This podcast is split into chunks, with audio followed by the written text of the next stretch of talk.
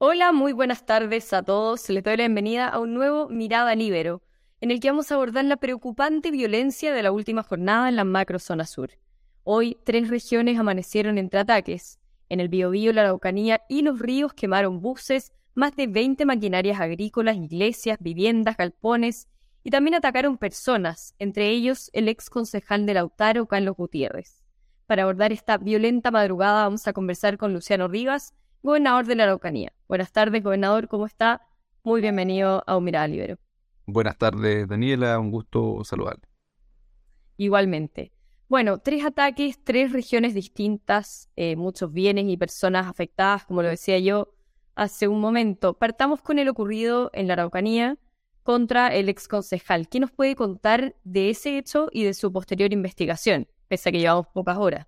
Claro, la verdad que fue un, un atentado muy violento aquí, más allá de lo, de lo complejo que fue la cantidad de maquinaria que se quemó, aquí se quemó maquinaria agrícola, tractores, eh, trigo, una bodega donde se guardaban algunos, obviamente, agroquímicos que son utilizados para las labores del campo. Eh, lo más complejo que eh, la persona que vivía en el campo fue sacada junto a su familia, fueron intimidados, fueron maltratados. Y es lamentablemente la realidad de lo que estamos viviendo en el último tiempo. Yo espero pero aquí la verdad que somos, somos bastante, eh, todavía eh, queremos creer que, las investigaciones obviamente van a dar con el resultado y con el paradero de las personas que están detrás de esto, aunque sabemos que lamentablemente en nuestra zona los delitos de, este, de esta índole tienen un 97% de impunidad, eh, pero obviamente esperamos que la fiscalía y obviamente las policías puedan dar con el paradero de quienes están detrás de estos atentados. Una zona que era una zona bien tranquila, Lautaro, principalmente la ruta que va entre Lautaro, Curacautín, lo mismo pasa en la ruta que va desde Victoria y Curacautín y que nos hemos visto inmersos en hechos de violencia en el último tiempo muy, muy fuertes. La verdad que eh, lo que le ocurrió a Carlos Gutiérrez, a quien conozco de manera personal, eh, es absolutamente lamentable. Se dejaron pancartas también eh, alusivas a grupos terroristas. O sea, esto es, esto es un atentado, otro atentado más. Y aquí es donde muchas veces entramos en esta discrepancia con, con el gobierno central cuando se plantea de que ha bajado la cantidad de atentados en la región de la Araucanía. Bueno, no voy a discutir los datos, que son los datos de interior, porque asumo que, son los datos reales que están entregando la ciudadanía, pero lo que pasa, por ejemplo, en este tipo de atentados es que antiguamente probablemente teníamos 15 atentados, hoy día tenemos uno, pero en ese uno se queman 15 maquinarias. Eh, y esos atentados, la verdad que además eh, tienen consigo la intimidación de personas, una violencia extrema hacia, hacia las personas, y es lo que estamos viviendo hoy día. Eh, creo que mientras esto no se le tome el peso, hoy día hay una nueva renovación del estado de excepción, eh, pero creo que todavía estamos absolutamente al D. No sacamos mucho hoy día con tener eh, a nuestras Fuerzas Armadas en la región haciendo un tremendo sacrificio junto a las policías, cuando no hemos logrado controlar el terrorismo en la zona como decía, yo valoro cuando nos dicen que han bajado la cantidad de atentados porque probablemente es una cifra que es real. Lo que pasa es que estamos viendo atentados muy violentos y esto es lo que demuestra, como lo dijo la ministra Carolina Toa, eh, que aquí hay grupos que están organizados, obviamente, y que están de, y es lo que hemos dicho siempre. Yo creo que, que bueno que en el último tiempo han sido las autoridades de gobierno que están reconociendo que hay delitos de carácter terrorista, como lo hizo el presidente cuando vino a la Araucanía, eh, y bueno, que la ministra también, yo sé que reconocen que hay crimen organizado, pero esto se debe combatir de otra forma. Lo hemos planteado con alternativas diferentes. Lo que hicimos el otro día con el alcalde Carter en, Santiago fue poder entregar una alternativa más, que, es una eh, policía de carácter militar, donde podamos tener a los mejores de la PDI, a los mejores de Carabineros, a los mejores del ejército, y poder generar un grupo de élite que pueda enfrentar a estas bandas que están organizadas. Aquí no estamos hablando de crimen común, para muchos, y los cuales incluye aquí, lo que estamos viviendo es terrorismo en la región de la Araucanía y el terrorismo se combate con maneras distintas. El estado de excepción ha ayudado, sin lugar a duda, uno habla con la gente y le ha dado más tranquilidad, pero eh, la verdad que llevamos prácticamente dos años en estado de excepción y lo que importa aquí es cómo damos con el paradero de las personas que están detrás de los atentados.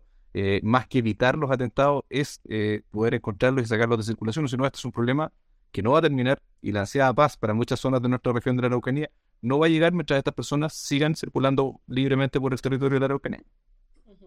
El atentado de la Araucanía y el de Panguipulli, donde quemaron 18 maquinarias, fueron atribuidos por el grupo Liberación Nacional Mapuche, conocido por adjudicarse ya otros atentados bastante, bastante graves, digo, como el de Juan Sutil, el contra Carmen Phillips. ¿Qué se sabe de esta agrupación? Miren, lamentablemente lo que hemos visto es un crecimiento de estas orgánicas. Entiendo que ya son 11 las ORT que se adjudican eh, de, forma, de forma permanente los atentados en nuestra zona, cual más, cual menos, con niveles de violencia eh, distintas. Pero eh, este, este grupo puntualmente ha hecho atentados que han sido, desde el punto de vista de la cantidad de maquinaria y de la violencia, tremendo. Lo que ocurrió a, a Carmen Phillips, con quien la estuve acompañando ese mismo día en la mañana, eh, fue una violencia brutal contra dos mujeres solas en una casa. Eh, aquí por eso digo, yo creo que es importante que la ciudadanía y que, y que el país entienda que esta, esta imagen que había antes de esto era solamente un tema de reivindicación territorial, hoy día lo que hay son grupos organizados que están atacando eh, de manera terrorista a nuestros agricultores y, y, a la población en general, porque aquí no discriminan. No olvidemos que hace un mes o un poco más atrás tuvimos un atentado eh, contra la gente que son los recolectores de basura en Victoria, personas que además les dispararon en el suelo, eh, y eso ocurrió prácticamente en el sector urbano. O sea, aquí estos grupos están hoy día operando lamentablemente con mucha libertad, eh, y es lo que uno esperaría que aquí la, la, labor no solamente, y uno entiende que la labor del Estado y del gobierno es entregar seguridad, pero no solamente desde un punto de vista reactivo, eh, solamente en el combate del, tema, sino que yo creo que el momento que empecemos a hablar de inteligencia es el momento de que empecemos a dotar a las policías de más tecnología eh, y obviamente aquí hay un, tema que es relevante y que yo siempre lo planteo. Eh, ¿Qué está pasando con nuestro poder legislativo? Esto se basa también en leyes que ayuden a que nuestros procesos y que los procesos den con el resultado de las personas que están detrás de esto. Y esto es ley de inteligencia en una primera, en una primera instancia, ley de usurpaciones, que ah, hace un minuto supe que había salido de la Comisión eh, de Seguridad eh, y para ser despachada los siguientes trámites eh, en las cámaras.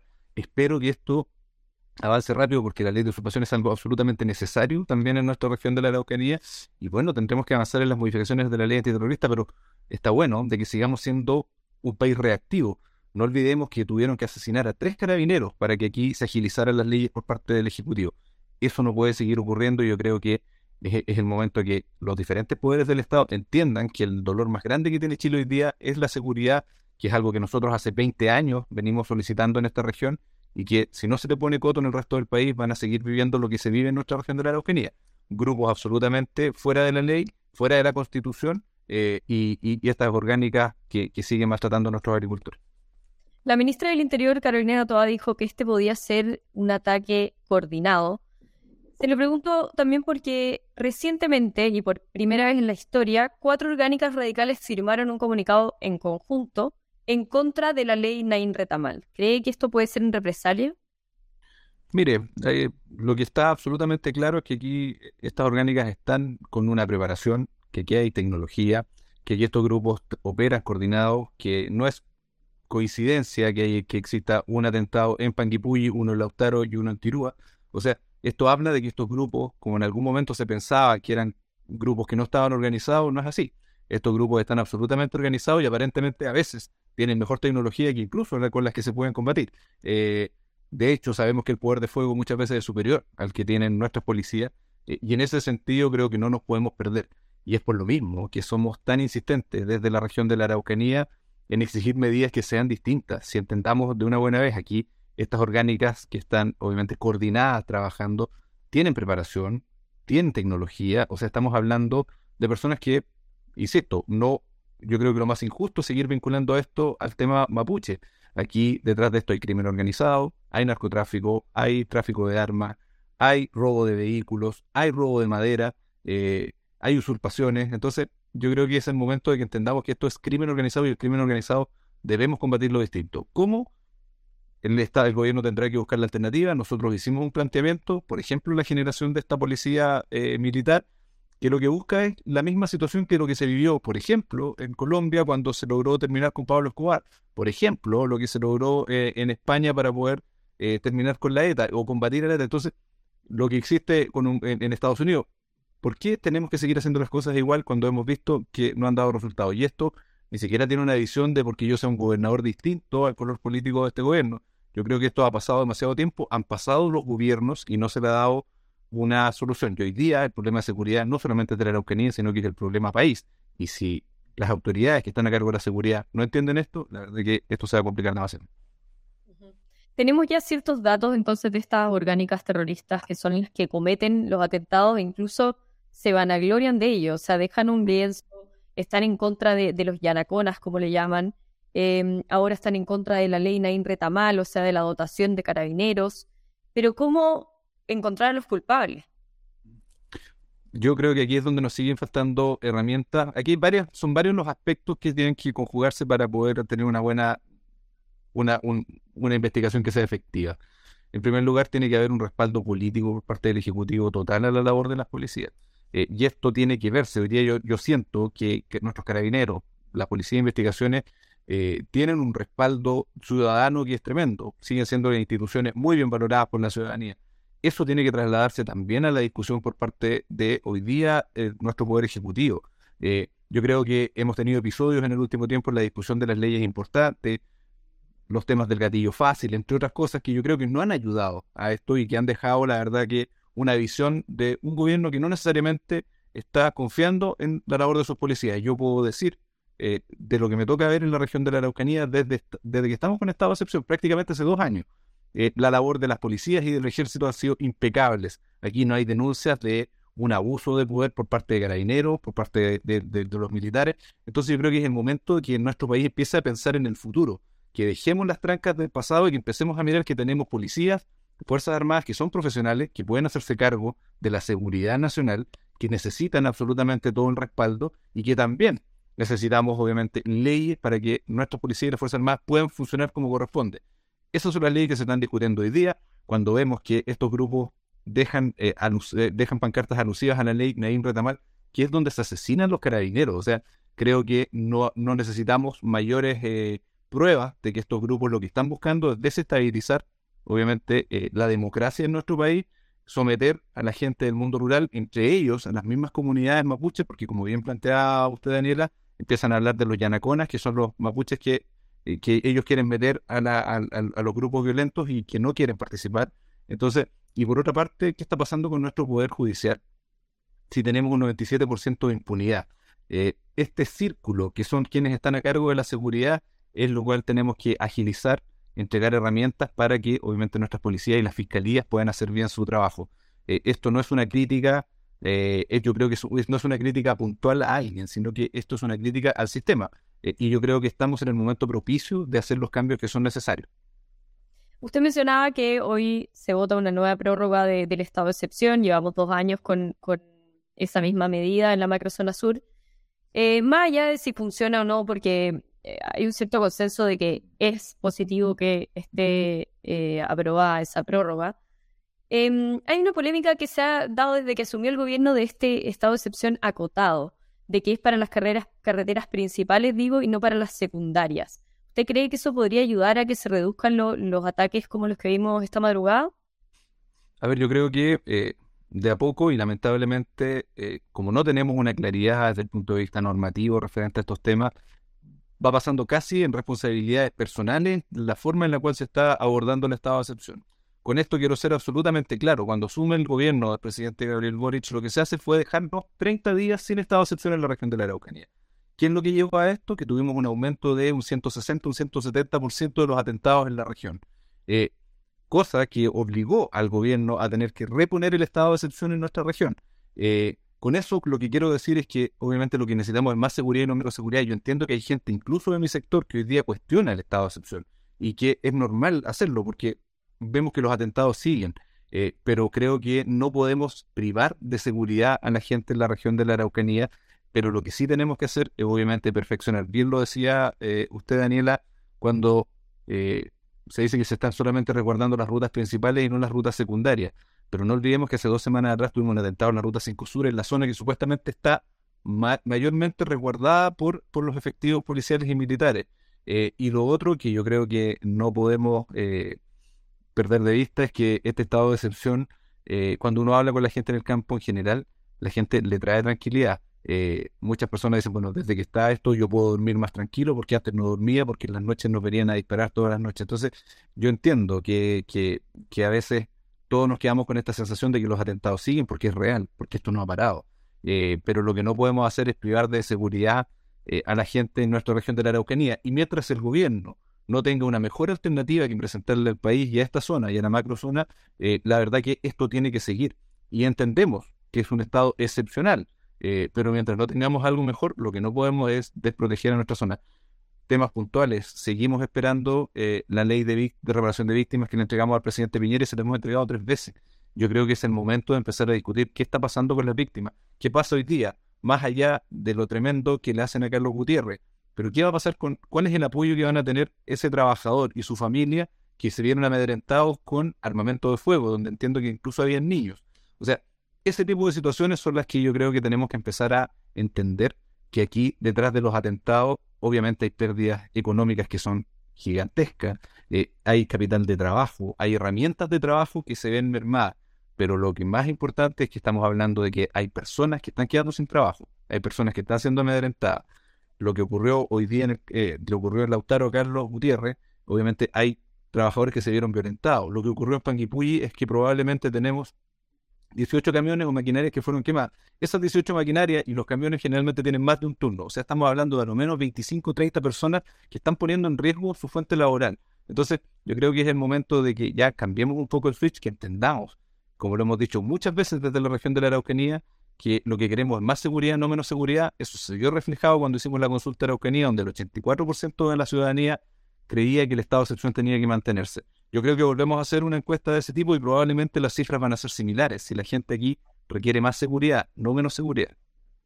Por último, gobernador, lo hablábamos eh, brevemente antes, el tema de la ley de usurpación, muy requerida. Em, hace tiempo que ya se estaba pidiendo que se aprobara esta ley y hoy vimos en una tensa sesión en la Comisión de Seguridad del Senado que la aprobaron y va a pasar a sala.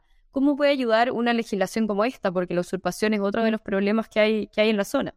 Sí, es una ley absolutamente necesaria para nuestra zona, hoy día delito de usurpación. La verdad que eh, al ser terrenos privados, eh, cuando llegan las policías a desalojar estos terrenos es bastante difícil porque tienen que tener una orden para poder desalojar. Solamente pueden interactuar cuando les han disparado.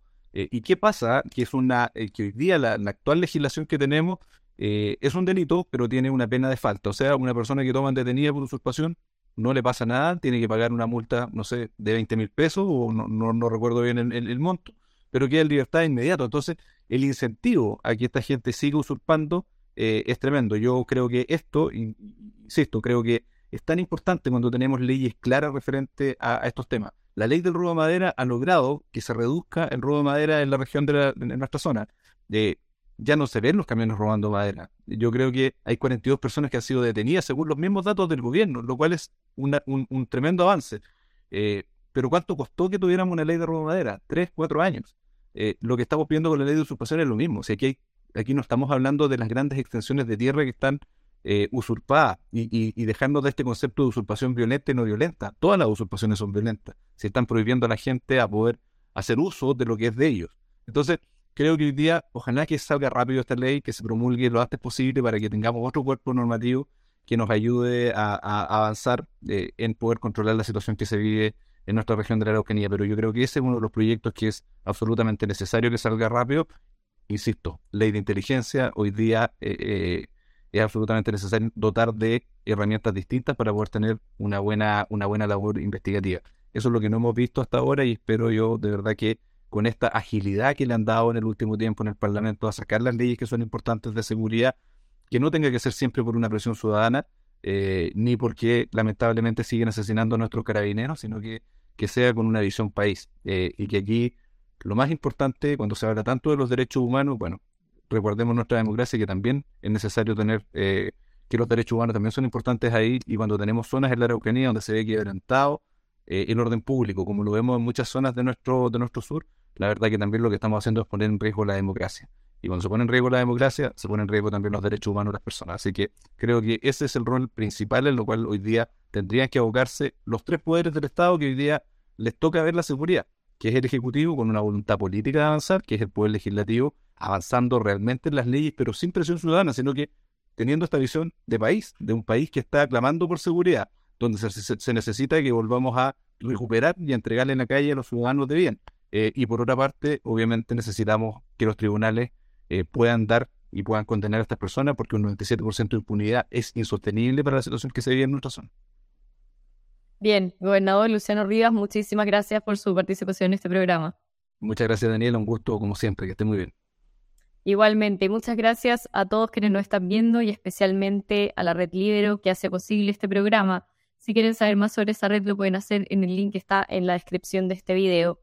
Y nos vemos en cualquier momento con un próximo especial Mirada Libero. Muchísimas gracias. El Libero, la realidad como no la habías visto. Haz que estos contenidos lleguen más lejos haciéndote miembro de la red Libero.